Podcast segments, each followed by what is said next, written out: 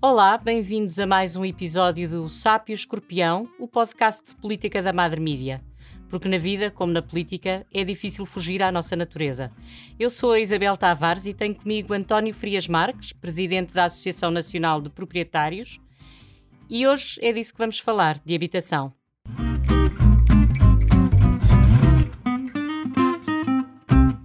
Olá, António Frias Marques. Olá, Viva. Eu vou começar, talvez, por eh, apresentar alguns dados que depois podemos ir debatendo.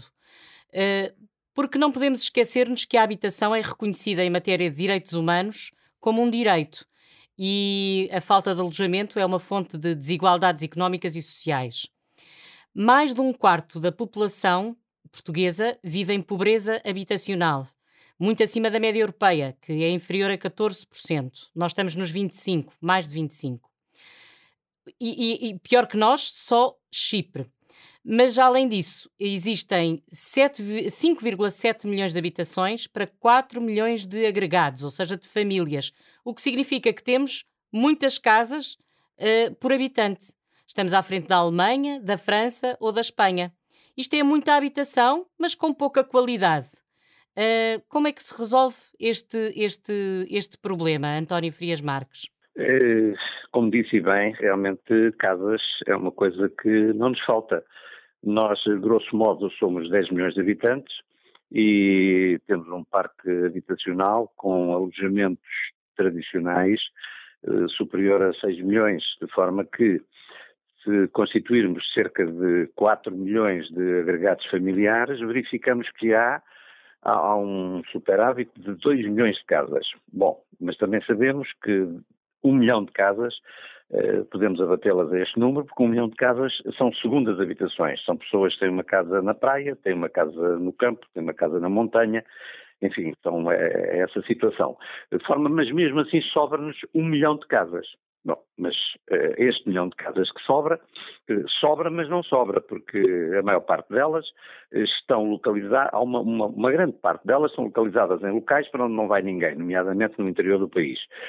Uh, e outras, outra grande parte dessas casas não tem condições de habitabilidade, porque hoje as pessoas hoje não, não, não vão habitar para uma casa que não tenha uma cozinha equipada, que não tenha uma casa de banho uh, também equipada. Em todas as divisões é preciso ter uma tomada para, para, para ligar o computador.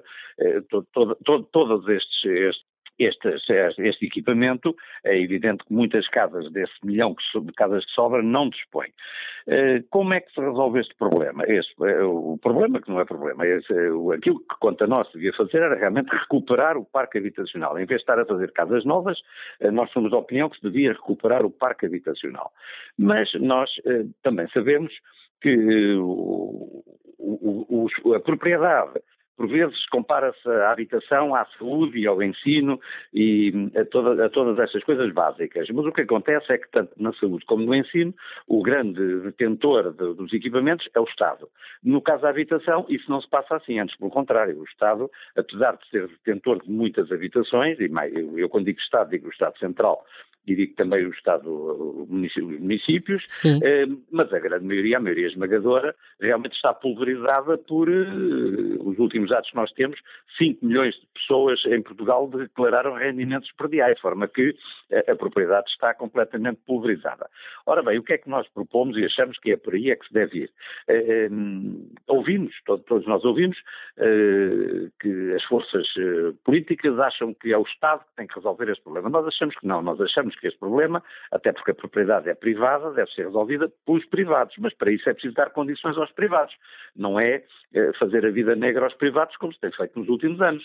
E a partir daí realmente reabilitar o nosso parque e dar realmente casa a quem tem condições para viver. Por outro lado, também, como, como, como aliás já foi dito, nós temos uma porcentagem de pessoas que vivem em casa própria ou casa do banco, como lhe queiram chamar, de, de, números a mais de 75% dos portugueses Exato. vivem em, em, na chamada casa própria, com todos os problemas que isso implica, que isso seria outro... outro, outro, outro Deixe-me fazer-lhe uma pergunta, que eh, eu estava a falar, estávamos a falar das condições de habitabilidade e do número de casas que, que, que existem, mas na realidade os preços são também um problema.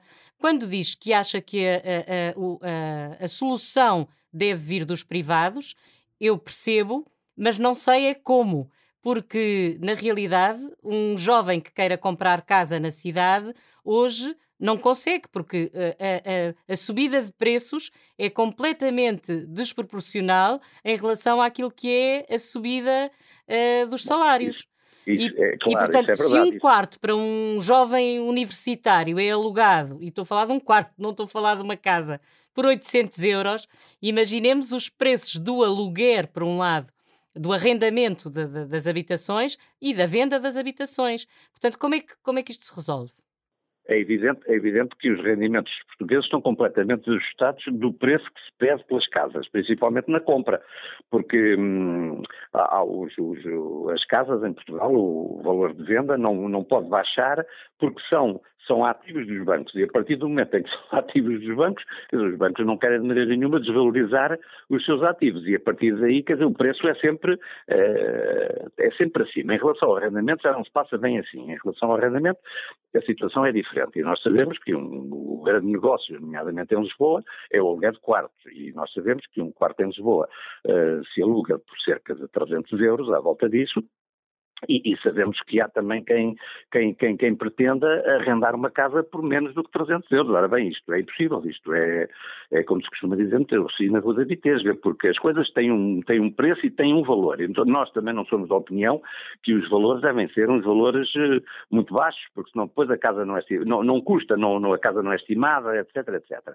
O que acontece em relação aos rendimentos é que nós estamos ganhando pouco, não é? E se nós estamos, se nós estamos realmente ganhando pouco, quer dizer, aí depois não podemos fazer face aos, aos, aos, aos encargos, mas isso não se passa Mas, mas não, era no, não é normal, num mercado de arrendamento, uh, uh, quer dizer, compensar, pedir um empréstimo ao banco, ficar a pagar juros ao banco, que são altos, mesmo assim as, as, as mensalidades pagas ao banco são inferiores àquelas que se pagariam é, ao proprietário. Isso, Ora, o okay. mercado de arrendamento é exatamente para se poder okay. alugar. Isso é, só, desculpe, isso é só meia verdade, porque o que é que acontece? A pessoa que está a pagar a casa ao banco, é uma casa para toda a vida, estão-se a fazer agora contratos de crédito de 40 anos, o que é que acontece? Isso, a pessoa que, que, que compra uma casa hoje, mesmo que tenha 25 anos ou 30, a pessoa simplesmente prendeu-se, eh, a pessoa uh, enliou-se numas algemas de pedra em que vai ficar amarrado àquela habitação para toda a sua vida. Ou seja, perdeu um dos bens mais preciosos que nós temos, que é a mobilidade. Porque eu estou em Lisboa, mas dois para amanhã posso arranjar um emprego no Porto. E o que é que eu faço à casa? Quer dizer, eu não posso levar a casa atrás, não é? Ficou aquele encargo. E isso verifica-se que o grande problema que hoje temos em relação a pessoas que, que, que, que, compraram não é uma geração mais antiga que conseguiu pagar a casa, pronto, e que já estão em, em fim, de, em fim de linha. Mas o, em relação a pessoas mais novas, nós sabemos de casos completamente dramáticos, que é a pessoa que comprou a casa e depois arranja uma colocação qualquer, ou vai para o estrangeiro, por exemplo, nós todos os dias somos confrontados com isso, pessoas que vão para o estrangeiro, e ficam com a casa aqui e ficam com o encargo da casa a pagar a prestação. Bom, isto é dramático, não é? Portanto, por isso é que nós Mas essas, de qualquer forma, podem vender a casa, têm o ativo, a menos que realmente, por exemplo, estejam amarradas, como diz muito bem, ao banco e a um empréstimo e percam, por exemplo, o seu emprego, eh, que também é uma coisa que acontece. Aliás, temos agora o problema das moratórias, porque esta crise deixou muita gente em, em maus lençóis e, e as moratórias uh, acabam não é? E, portanto, quem Sim, quer... as moratórias acho que era uma altura que acabam, aliás já acabaram uma parte delas, mas pronto, há outras, há outras que prosseguem. Eh, de forma que, em, em, relação ao arrendamento, é evidente que tem que se dar condições aos proprietários, principalmente aos proprietários que têm casas fechadas, e casas que foram entregues depois de uh, arrendamentos de longuíssima duração, arrendamentos de 40, 50, 60 anos, em que as casas são entregues aos proprietários é, é, num estado em que os ratos se metem lá dentro, em que, portanto, é preciso, em média, num apartamento de 100 metros quadrados, é preciso gastar 30 mil, 30 mil euros. E onde é que estão os 30 mil euros para, para fazer a recuperação da casa? Bom, isso é um problema, não é? E depois não há crédito para isso. E a partir daí, quer dizer, temos, uh, temos a quadratura do círculo. Então, qual era a, solução proposta pela, pela, pela Associação Nacional de Proprietários? Vamos lá ver. É, aqui, como tal, tal e qual como se fez na Europa, porque nós andamos, nós infelizmente andamos atrasados umas, umas largas dezenas de anos.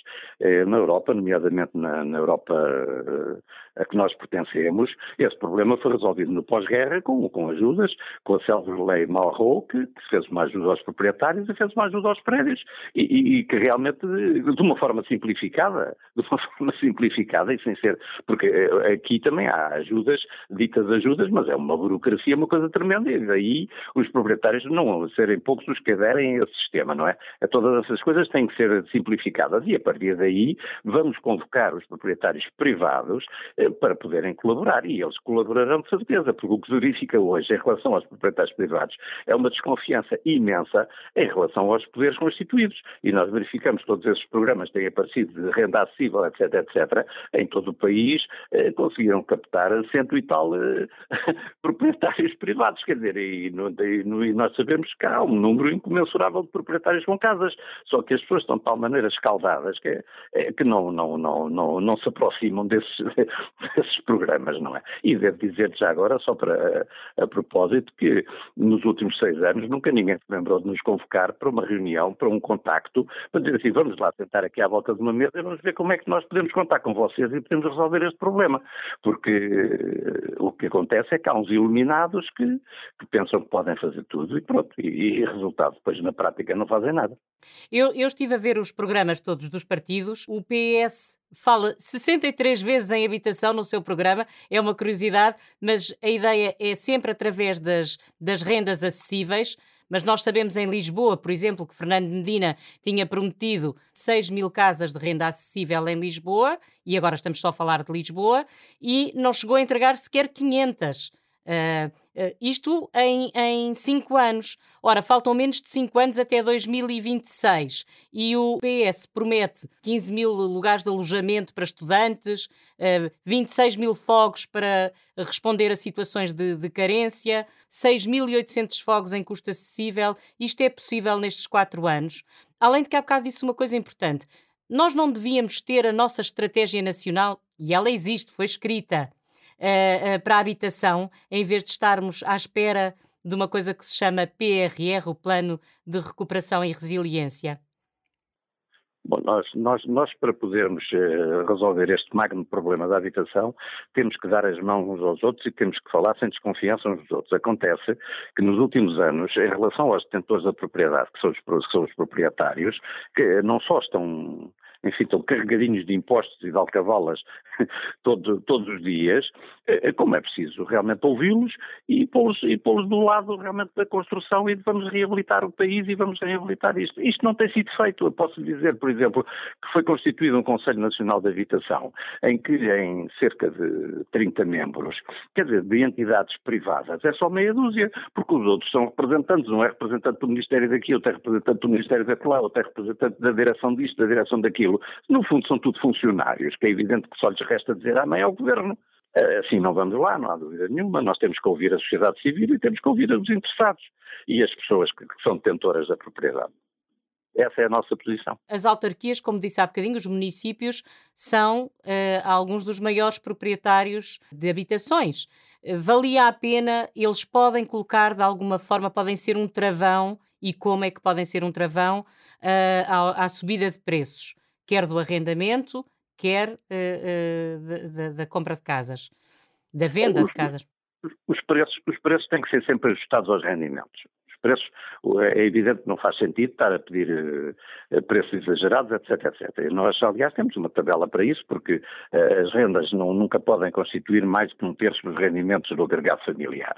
Porque senão depois o que é que acontece? Acontece uma situação que se está a viver atualmente, que é um número incomensurável de, uh, de, de não de rendas. Portanto, que há um incumprimento, que é um, são, são números absurdos, e ainda por cima com a agravante de que, desde que começou a pandemia, portanto, há uma lei que proíbe realmente o despejo e vamos lá, nós até de uma forma humanitária até compreendemos essa lei que as pessoas não podem, não podem ir para a rua, não é? Isso aí estamos de acordo todos. Mas o que acontece é que tem, que tem que se arranjar uma saída para isto, que a pessoa está na casa, a casa gera despesa, nós sabemos que há uma série de proprietários que têm que pagar o IMI, têm que pagar despesas eh, que, que vão surgindo do, ao longo do ano e, e, estão sem receber o, estão, estão sem receber aquilo que, que têm direito, que é a renda de casa, porque inclusivamente, mesmo que haja o incumprimento e que as pessoas tentem pôr uma ação, essa ação depois não segue, não segue porque há realmente uma lei que proíbe que essa ação siga.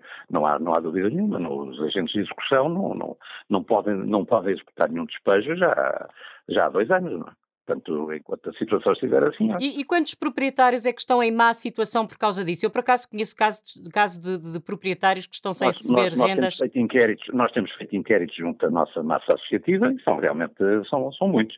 São muitos e, e que estão em situação realmente aflitiva. Inclusive, há viúvas, há pessoas eh, com, com baixos rendimentos e, e pronto. E, e depois há outra coisa, há um drama também, é que as rendas em Portugal é, é, um, é um, pano que se esgaçou, porque há rendas baixíssimas, quer dizer, nós sabemos que há uh, cerca de 200 mil rendas uh, inferiores a 50 euros, por exemplo, e depois há rendas uh, já muito altas, não é? Que, que, é muito difícil de serem pagas, e nós sabemos que são difíceis de serem pagas, nós sabemos, nós também vivemos e também sabemos, sabemos o que é que custa a vida.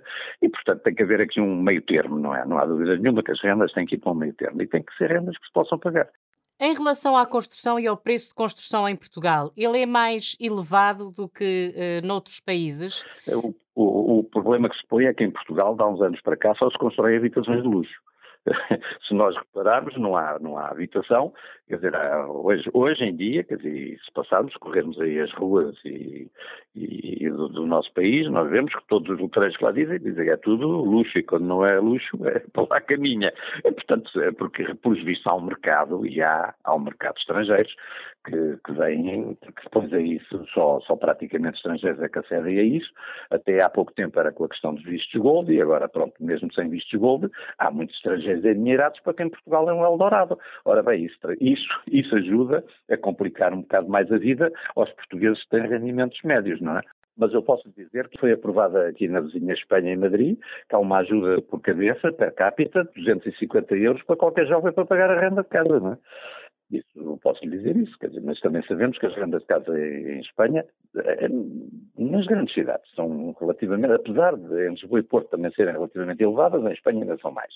Mas realmente isso foi uma coisa que foi aprovada ontem em Espanha, com uma ajuda direta de 250 euros. Aqui há o programa o Porta 65, por exemplo, que é um programa que até tem funcionado, mas tem, tem muitas limitações, tem um plafond relativamente baixo e, e, e carrega uma burocracia muito grande também. Temos também muitas casas devolutas uh, uh, e, e não sei se, Ai, ainda, se ainda existem equipas na rua à procura das, dos prédios devolutos para que os seus proprietários, seja comércio ou seja habitação, tenham de pagar não sei quantas vezes mais IMI, uh, se paga hoje em dia, se o prédio estiver devoluto. Essa, essa situação verifica-se em Lisboa. Essa situa os outros conselhos, tanto quanto eu sei, não têm aplicado hum, sistematicamente esse, essa, esse agravamento do IMI vezes 6, começou por 6 e depois com mais 10% ao ano até chegar a 12 vezes mais de IMI, o que é uma barbaridade. É, é, ao proprietário resta entregar a casa à Câmara, é, como muitos têm feito. Não? Eh, o que acontece é que isso é de uma injustiça terrível, porque, inclusivamente, isso, é, essa, essa, medida do agravamento do IMI eh, foi lançada com o argumento que era para defender a habitação, etc, etc. Nada de mais falso, porque se eu tiver uma loja também fechada, porque não tenho quem me renda a loja, eu também pago o IMI vezes 6. Portanto, isso é só para quem quiser acreditar nessas coisas. Isso, no fundo, é, é uma forma de castigar o, o proprietário. E, e, depois castiga de tal maneira porque, curiosamente, isso não é em toda a cidade de Lisboa, isso só foi posto em prática eh, pela anterior administração municipal em relação àquelas zonas que são muito cobiçadas por estrangeiros endinheirados. Quer dizer, isto é só juntarmos dois com dois e verificarmos o que é que se está a passar, porque nós sabemos que quem tem, nós temos vários associados nessas circunstâncias, porque fala-se do assédio ao arrendamento ou em relação ao inquilino, em relação ao arrendatário.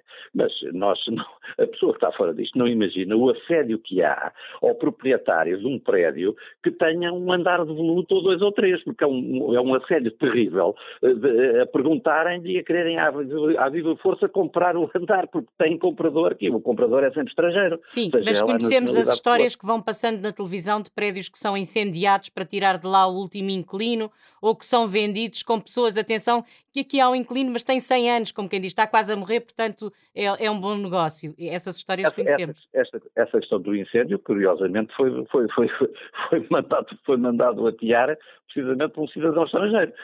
É evidente que isso é uma barbaridade, isso é uma coisa completa, isso é uma desumanidade completa. Mas se ninguém puser um travão na situação da especulação imobiliária, é evidente que eh, estão criadas as condições, se calhar, para tentar empregar fogo a outras casas. Uhum. António Firias Marques, pergunto-lhe quem é que é nesta história da habitação? Quem é que é o sapo? Aqui, aqui o sapo dá-me a ideia que é o proprietário, nitidamente. E quem é que é o escorpião? O escorpião, bom, isto aqui, quer dizer, o, o proprietário, ao longo dos 360 dias do ano, é confrontado com uma série de obrigações, não só fiscais, como de, de registros etc, etc, etc, de forma que há toda uma máquina eh, montada para, para, para, para, para infernizar a vida ao proprietário. Muito bem. Chegámos ao fim do nosso tempo. Resta-me agradecer a António Frias Marques. Muito obrigada por ter aceitado o nosso convite. Obrigada também a si que nos ouve. E nós voltamos amanhã para falar sobre a atualidade política à luz da fábula que nos conta a história de um sapo e de um escorpião que morreram afogados porque um deles não conseguiu escapar à sua natureza. Até lá.